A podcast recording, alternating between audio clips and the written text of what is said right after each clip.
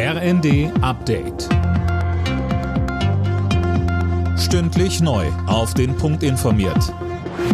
Ich bin Fabian Hoffmann. Guten Abend. Wer folgt auf Verteidigungsministerin Lamprecht? Darüber wird nach ihrem Rücktritt eifrig diskutiert. Im Gespräch sind unter anderem SPD-Chef Klingbeil und die Wehrbeauftragte des Bundestags Högel. Die Opposition drängt auf eine schnelle Lösung. Unionsfraktionsvize Johann Wadefuhl sagte uns, es war ein großes Wagnis von Olaf Scholz, eine Person ohne verteidigungspolitischen Hintergrund, mit keiner außenpolitischen Erfahrung zur Verteidigungsministerin zu machen. Äh, den Fehler hätte er längst korrigieren sollen. Spätestens mit Kriegsbeginn in der Ukraine hätte er hier umdenken müssen.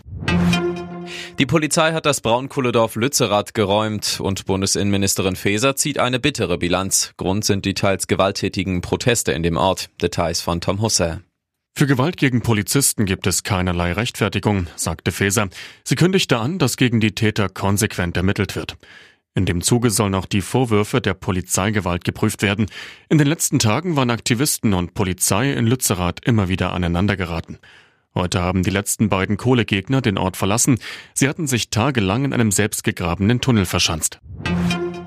Gut eine Woche nach der Festnahme von zwei terrorverdächtigen Männern in Castrop-Rauxel haben Ermittler weitere Beweismittel gefunden. Laut ARD handelt es sich um Substanzen, die zur Herstellung von Giftstoffen gebraucht werden. Die beiden Iraner sollen einen Anschlag an Silvester geplant haben.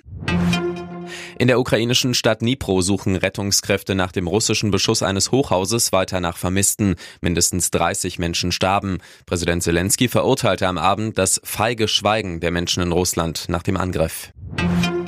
Die Filmwelt trauert um Gina Lollobrigida. Die italienische Schauspielikone ist im Alter von 95 Jahren gestorben. Ihre größten Erfolge feierte sie vor allem in den 1950er Jahren mit Hauptrollen in Klassikern wie Der Glöckner von Notre Dame.